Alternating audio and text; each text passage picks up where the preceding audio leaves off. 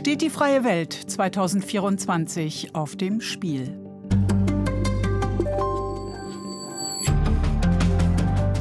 Die Präsidentschaftswahl in den USA wirft ihren Schatten voraus. Erst im Herbst treffen die Wähler dort ihre Entscheidung. Doch schon jetzt ist klar, das Ergebnis kann das liberale Modell des Westens herausfordern, mit Folgen für den Rest der Welt, wenn die Amerikaner nämlich Donald Trump erneut zum Staats- und Regierungschef wählen.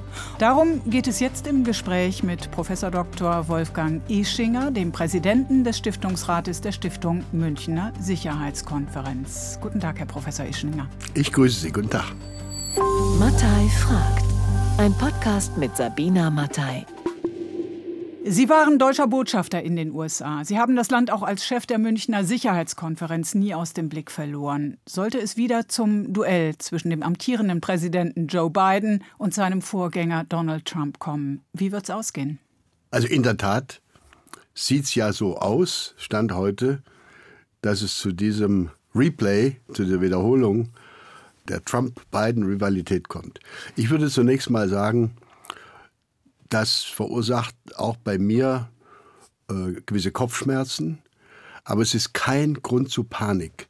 Ich glaube, das Schlimmste, was uns Europäern jetzt äh, einfallen könnte, wäre, wenn wir wie das berühmte Kaninchen vor der Schlange in Schockstarre verfallen und denken, um Gottes Willen, die, Welt geht zu Ende. Nein, Amerika wird einen Donald Trump überleben und die Welt wird ihn auch überleben. Aber in der Tat, das Klima, das transatlantische Klima wird vermutlich, falls Trump wieder in das Weiße Haus einzieht, einen ordentlichen Tuck rauer werden. Darauf müssen wir uns einstellen. Und es kann durchaus auch auf der internationalen Bühne zu möglicherweise ganz erheblichen Verwerfungen führen. Das will ich alles nicht ausschließen. Aber wie gesagt, kein Grund zur Panik. Aber es gibt solche wie Robert Kagan, die sagen, tja, den Untergang der Demokratie im Innern der USA voraus. Also wenn ich Amerikaner wäre und selbst meinen Wahlzettel dort ausfüllen müsste, dann würde ich als Amerikaner auch alles tun, auch solche Warnungen aussprechen, um andere amerikanische Mitbürger davon abzuhalten, für Donald Trump zu wählen, weil ich es in, ihn in der Tat für den falschen Kandidaten halte. Aber ich denke, in der Sache geht Bob Kagan, den ich außerordentlich schätze, den ich auch gut kenne, ein bisschen über den Spielfeldrand hinaus. Also ich sage es nochmal, die Welt geht nicht unter. Wir, wir vergessen gelegentlich, dass wir Trump beispielsweise vor allem deswegen nicht geliebt haben, weil er massiv gegen die deutsche Abhängigkeit von russischem Gas gewettert hat, das Nord Stream 2 Projekt in Grund und Boden verdammt hat und so weiter. Stellen wir mal ganz objektiv fest, wir hatten Unrecht und er hatte Recht. Zweiter Punkt, wer hat denn als erster amerikanischer Präsident Waffen, also nicht nur Helme, an die Ukraine geliefert? Das war weder Obama noch Joe Biden, es war die Trump-Regierung. Also ich bin natürlich kein Freund der Trump-Regierung, aber ich bin dafür, dass wir die Dinge objektiv betrachten, die Facts äh, betrachten. Und deswegen sage ich nochmal, das Klima wird vermutlich rauer werden. Donald Trump wird von uns, von den Europäern, viel, viel mehr erwarten als nur die berühmten zwei Prozent als Beitrag zur Verteidigungsleistung. Da wird es auch möglicherweise neue Handelsauseinandersetzungen geben und vieles andere. Aber wir werden es überleben. Sie haben jetzt erwähnt, dass äh, es Trump war, der der Ukraine zunächst Waffen geliefert hat. Donald Trump behauptet, er als Präsident äh, könne den russischen Krieg gegen die Ukraine innerhalb eines Tages beenden. Ist das jetzt ein üblicher Großsprech oder glauben Sie, dass er das tatsächlich könnte? Nein, das glaube ich überhaupt nicht. Ich halte das für Sprücheklopfereien von Donald Trump. Aber es steckt natürlich ein gewisser besorgniserregender Kern da, dahinter. Äh, Donald Trump hat ja mit ähnlichen Worten äh, auch seine damalige Begegnung mit dem nordkoreanischen Diktator eingeleitet oder vorbereitet und hat sich dann von dem, nach meiner Erinnerung, im Grunde über den Tisch ziehen lassen. Nichts der ursprünglich äh, vorgestellten amerikanischen Ziele ist erreicht worden im Umgang mit Nordkorea. Und ich würde fürchten, dass Wladimir Putin falls tatsächlich, so wie er das angekündigt hat, unser Freund Donald Trump, falls er tatsächlich am Tag nach seiner Wiederwahl in Moskau anruft und mit Putin sprechen will, ich könnte mir schon vorstellen, dass da eine erhebliche Gefahr besteht, dass Putin, der nun seit 23 Jahren unablässig in diesem Amt ist, dass der versuchen wird, mit allen eleganten Tricks, die er kann, den eben doch noch relativ unerfahrenen Donald Trump über den Tisch zu ziehen. Das mit anderen Worten, es wird sehr viel, sehr viel mehr als in der ersten Runde Donald Trump davon abhängen, was er für Berater mitbringt und ob er bereit sein wird, auf diese seine Berater auch zu hören. Das halte ich für ganz wichtig und deswegen möchte ich etwas wiederholen, was ich an anderer Stelle auch schon gesagt habe. Wir, wir Europäer haben jetzt eine über viele Monate sich erstreckende Chance,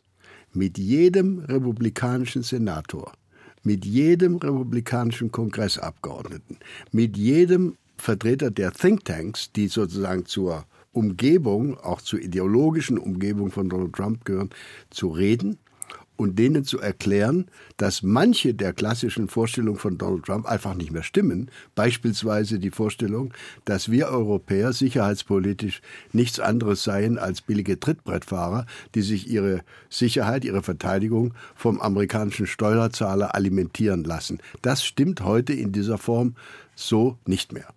Kontakte knüpfen zu einer eventuellen republikanischen Regierungsriege, das scheint ja auch schon zu passieren. Die Außenministerin war letztes Jahr in den USA, war abseits von Washington in Texas zum Beispiel unterwegs. Ähm, der USA-Beauftragte Michael Link ist sehr häufig in den USA. Reicht das denn oder müssen wir mehr tun?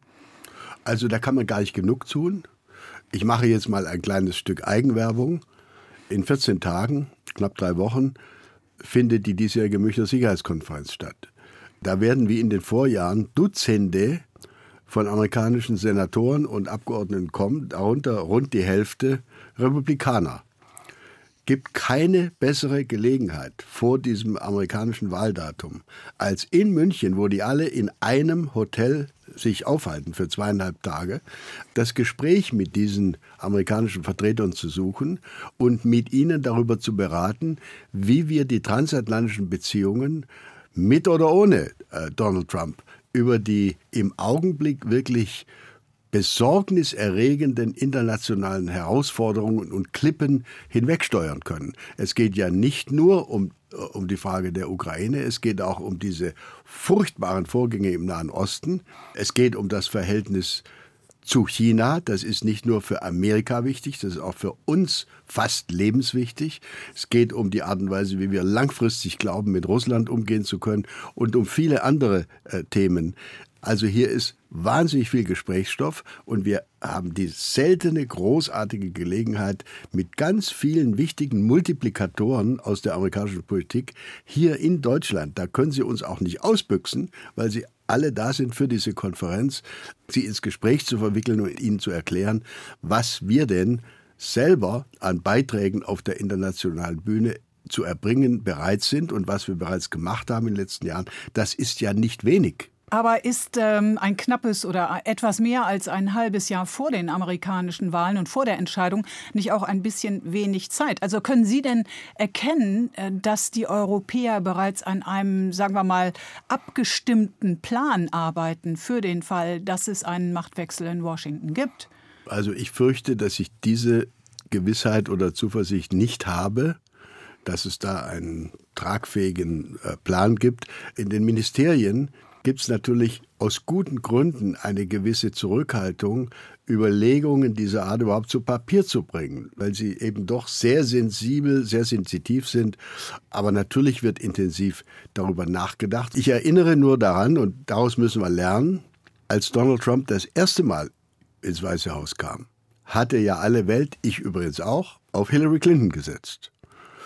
Und man hatte wunderbare Kontakte zu dem ganzen Beraterstab von Hillary Clinton. Meine Kollegen, die damals an der deutschen Botschaft Washington stationiert waren, haben mir hinterher erzählt, zu dem Team Trump, das dann plötzlich im Weißen Haus saß, quasi über Nacht, hatte man null Kontakte. Und es war, man musste quasi bei Null anfangen und sehr, sehr mühselig überhaupt erstmal Gesprächskontakte sich erschließen, Telefonnummern aufschreiben und so weiter. Das darf sich nicht wiederholen. Das wird sich so auch nicht wiederholen. Daraus wird man hoffentlich jetzt schon gelernt haben und wird weiter lernen.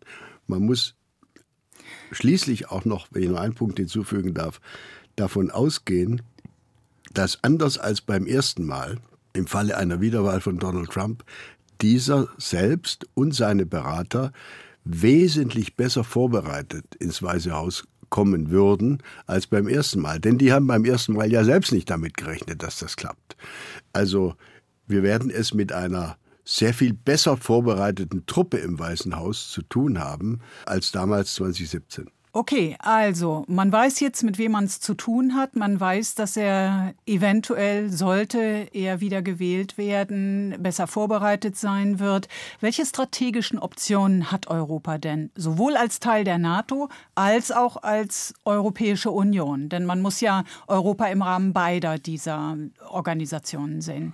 Also ich sage es jetzt mal ganz unverblümt. Wenn wir davon ausgehen, und so ist es ja, dass eine der ganz großen Herausforderungen für Europa die sicherheitspolitische Herausforderung ist, die aggressive militärische Vorgehensweise Russlands, der Großangriff auf die Ukraine, also das Herbeiführen von Krieg, von veritablem Krieg mitten in Europa. Wenn wir akzeptieren, dass das das Hauptproblem im Augenblick ist, dann muss ich Ihnen sagen, das Verhalten der Mitgliedstaaten der Europäischen Union ist desaströs. Wir tun so, als gäbe es diese riesige Herausforderung nicht, die europäische Art und Weise von Rüstungsbeschaffung, von Munitionsbeschaffung, von Sicherheits- und verteidigungspolitischer Kooperation, die erinnert mehr an die Kleinstaaterei des 19. Jahrhunderts als, als an die Erfordernisse gemeinsamen Vorgehens des 21. Jahrhunderts. Jeder europäische Kleinstaat bestellt seine eigenen paar Panzer, kauft irgendwo ein paar Flugzeuge. Das ist lächerlich. Ich habe mir gerade die Klagelieder der ukrainischen Delegation in Davos mit anhören dürfen, die letztlich ich sage es jetzt auf Deutsch, was die dort auf Englisch gesagt haben, die letztlich nichts anderes sagten, also wir wünschen uns nichts dringender, als dass Europa endlich in die Gänge kommt. Wie könnte das denn passieren? Also fangen wir mal an mit so einem schlichten Thema wie Munitionsbeschaffung. Das ist ein industrieller Vorgang. Wir haben eine Million einer bestimmten Größe von Artilleriegeschossen versprochen, etwas groß, etwas vollmundig. Äh, noch nicht mal die Hälfte davon konnte bisher geliefert werden. Ich möchte nicht mehr, weil ich einmal dafür schon massiv kritisiert wurde, wahrscheinlich zu Recht kritisiert wurde, ich möchte nicht mehr den Begriff der Kriegswirtschaft in den Mund nehmen, weil der Begriff der Kriegswirtschaft in der deutschen Sprache durch den Zweiten Weltkrieg und durch äh, nicht wahr die Nazis und äh, Albert Speer und so weiter natürlich noch viel mehr als nur ein Geschmäckle hat. Aber ich will darauf hinweisen, dass kein geringerer als Emmanuel Macron für sich, für Frankreich, von une économie de guerre gesprochen hat, also genau diesen Begriff auf Französisch benutzt hat. Er hat gesagt, wir müssen uns darauf einstellen, dass die Produktion militärischer Güter im Augenblick strategische Priorität haben muss. Und das bedeutet beispielsweise, dass natürlich unsere Regierungen, es geht ja keineswegs hier bloß um deutsche Entscheidungen, es geht um Entscheidungen von 27 äh, Staaten, wie man diese Produktions- und, und Nachschubprobleme gemeinsam koordiniert lösen müssen. Also ich sage mal, was, was ich machen würde, wenn ich es frei zu entscheiden hätte. Ich würde den Staats- und Regierungschefs der Europäischen Union empfehlen, morgen früh einen sogenannten Rüstungszar einzusetzen, also einen, der exzeptionelle Sondervollmachten genießt, der hineinregieren darf in diesem Bereich in die laufenden Verfahren und der dafür sorgen kann, dass die Firmen, die in diesem Bereich tätig sind, tatsächlich auf längere Frist für sie verlässliche Auftragslagen haben. Ein Unternehmen, das seinen eigenen Shareholdern gegenüber verantwortlich ist, wird nicht eine neue Fabrik irgendwo auf die Wiese setzen wollen, wenn es nicht ganz sicher ist, dass diese Fabrik in drei Jahren noch gebraucht wird. Und um diese Unsicherheiten aus dem Wege zu räumen, brauchen wir eine systematisch durchorganisierte und mit einer gewissen politischen Priorität versehene Würdigung dieser Notwendigkeiten. Aber Herr ich Ischinger, habe, wenn ich Sie da ja, unterbrechen darf, ja. halten Sie das denn für möglich? Zum Beispiel mit einem Bundeskanzler, der ganz offensichtlich Manschetten davor hat, bestimmte Waffensysteme, bestimmte Waffen an die Ukraine zu liefern. Also, da will ich jetzt die Bundesregierung oder den Bundeskanzler doch auch ein kleines bisschen in Schutz nehmen.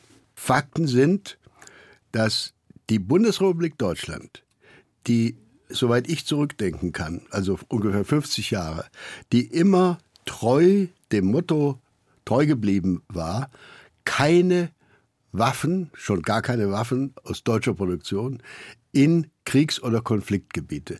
Diese Bundesrepublik Deutschland hat angesichts des russischen Angriffskriegs dieses altbewährte Prinzip, dieses Motto, diesen Glaubenssatz über Bord geworfen und Stand heute Januar 2024 sind wir, die Bundesrepublik Deutschland, mit Abstand der größte Waffenlieferant aus der Europäischen Union an die Ukraine. Das ist schon mal Fakt. Und deswegen glaube ich, können wir natürlich immer noch über die Frage Taurus oder nicht Taurus reden.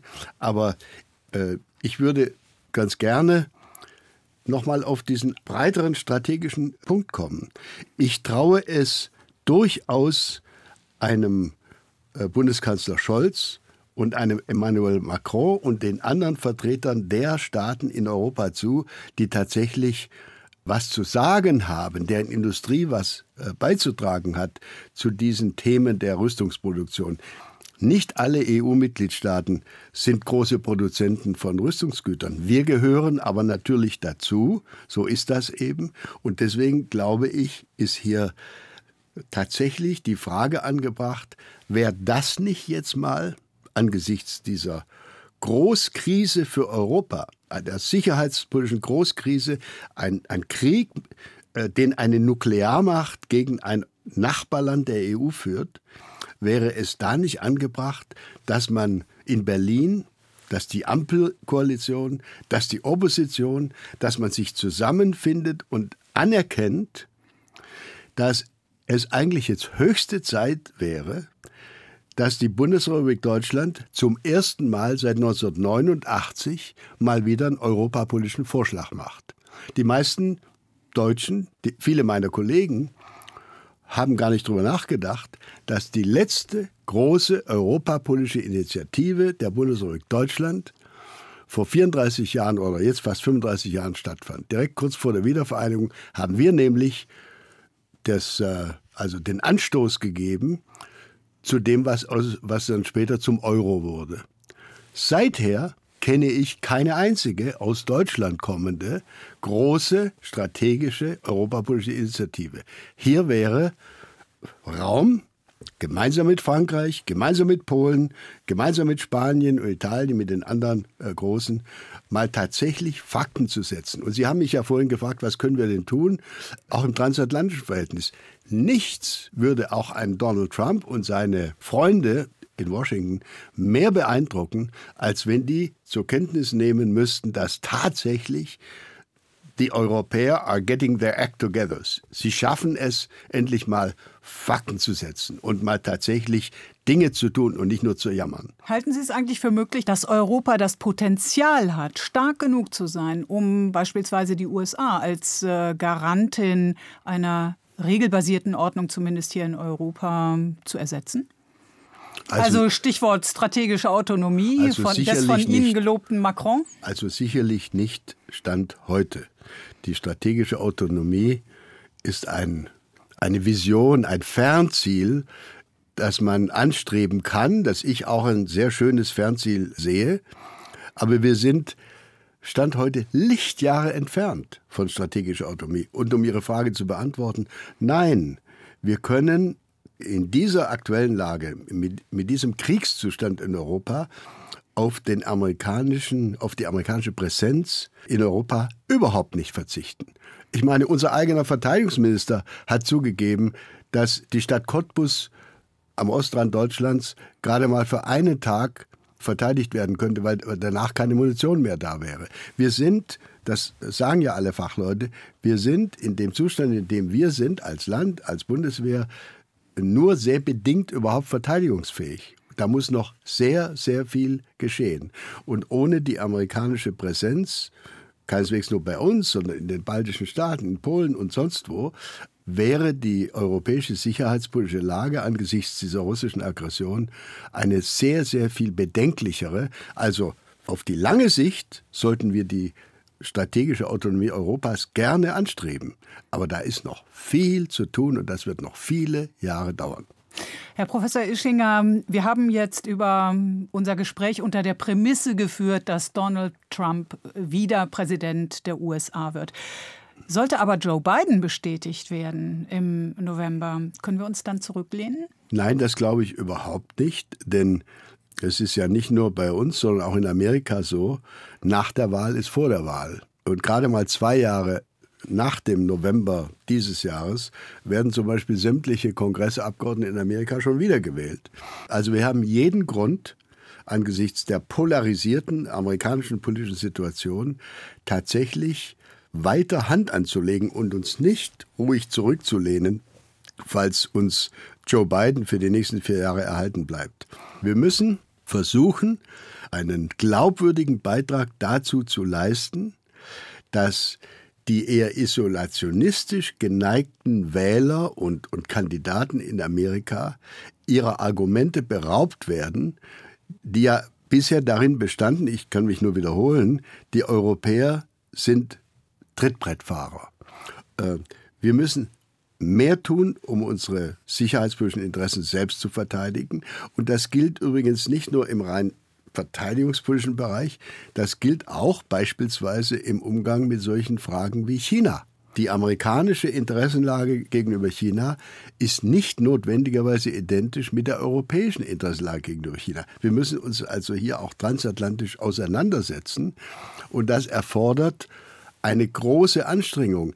Als alter Hase der Diplomatie kann ich nur sagen, wer etwa glaubt, dass wir in Washington oder in Peking irgendeinen bleibenden Eindruck hinterlassen können, wenn die 27 Mitgliedstaaten der Europäischen Union einzeln mit ihren kleinen Argumenten aufkreuzen, äh, dann täuschen wir uns. Wir werden einfach schlicht und ergreifend ignoriert werden, in Peking, aber auch in Washington. Wenn wir es aber schaffen würden, in diesen großen strategischen Fragen in Peking und in Washington mit einer Stimme zu sprechen und dort aufzukreuzen und sagen, ich vertrete hier 450 Millionen Menschen und den größten Handels- und Investitionsblock, mit dem ihr es zu tun habt auf der Welt. Ich glaube, da ist die Chance relativ groß, dass man uns zuhört. Aber nur dann. Herr Professor Eschinger, vorhin haben Sie vor Panik gewarnt angesichts der Möglichkeit, dass Donald Trump wieder Präsident der USA wird. Ich frage Sie trotzdem und hoffe, dass Sie das nicht alarmistisch finden. Wird 2024 ein, sagen wir mal, Schlüsseljahr für die Zukunft der Weltordnung? Ja, ich fürchte, da kann ich nicht einfach positiv äh, drüber weggehen. Ich kann mich nicht jetzt zu Beginn des Jahres 2024 ich tue mich schwer, den Versuch zu machen, mich an ein Jahr zu erinnern, in dem es eine größere Zahl von strategisch unlösbar erscheinenden sicherheitspolitischen Krisenvorgängen gab, in denen so viele Gefahrenherde gleichzeitig sich auf der Welt äh, abzeichneten oder vollzogen und bei denen die relative Macht der handelnden Staaten, denken Sie insbesondere an, äh, an die USA, eben nicht mehr so ist, dass ein Land, in diesem Fall die USA, sozusagen über das Schicksal des ganzen Nahen oder Mittleren Ostens entscheiden kann, so wie die USA das noch vor 20 Jahren dachten, als sie da im Irak einmarschiert sind. Ich sehe in der Tat relativ schwarz für dieses Jahr. Ich kann mir uns allen nur wünschen, dass wir dieses Jahr ohne weitere eskalatorische Maßnahmen, egal ob im Nahen Osten oder in der Ukraine, sozusagen hinter uns bringen können. Aber ich sehe für den Rest dieses Jahres an keinem der großen Baustellen, sicherheitspolitischen Baustellen, einen konkreten Lösungsansatz, der es erlaubt, jetzt die Hoffnung auszusprechen, dass wir vielleicht Weihnachten 2024 diese oder jene Krise los sein werden. Ich sehe es nicht. Trotzdem vielen Dank, Herr Professor Ischinger. Das Gespräch mit Wolfgang Ischinger, dem Präsidenten des Stiftungsrates der Stiftung Münchner Sicherheitskonferenz, führte Sabina Mattei. Mattei fragt ist ein Podcast von RBB24. Alle Folgen gibt's in der ARD Audiothek und unter rbb24inforadio.de slash podcasts.